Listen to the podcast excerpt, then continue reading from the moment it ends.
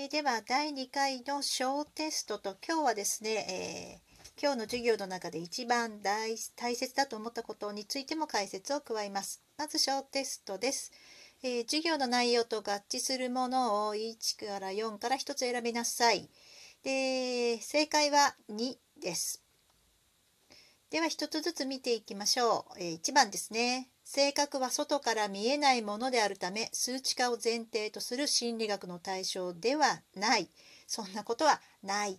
心理尺度を使って数値化を行ったという前回の趣旨ですね。これに反しているので×に定規としては不確かでも心理テストは自分を知る欲求を満たすので人気がある。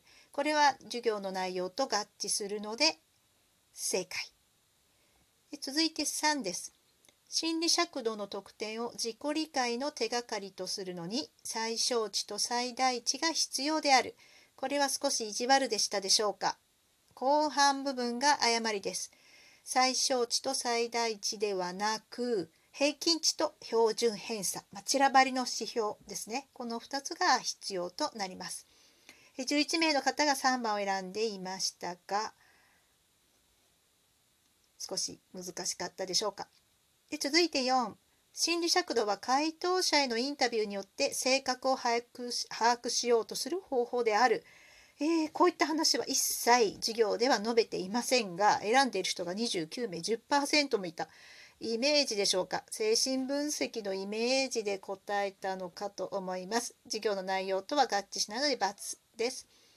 で今回政党を選んだ2の方は配点を2点あの授業の評価としての点数を2点差し上げます。3および4を選んだ人5と選んだ人も1点加点をします。では続けて次の問題に移りましょう。今日の授業で最も大切だと思ったことについてあなたの考えを述べてください。で皆さん非常に熱心に書いてあるんですが今回私にとって一番的確だ回答であったと思われるのが117ですね。目に見えないものを測るには対象に応じた定規が必要であること。また測られたものに対して返金的なものと比べるだけでなく全体や各々の経験と照らし合わせることでより正確に自己を理解できること。えー、心理尺度についての特徴を非常に的確にまとめていますね。で全体としては心理テストとの対比や心理テストのことを中心に書いてある意見が多かったんですけれども今回の第2回の授業の主役は心理尺度です。ですから117にあるような文章を書いてあると、まあ、授業のにとって最も大切だったこととなります。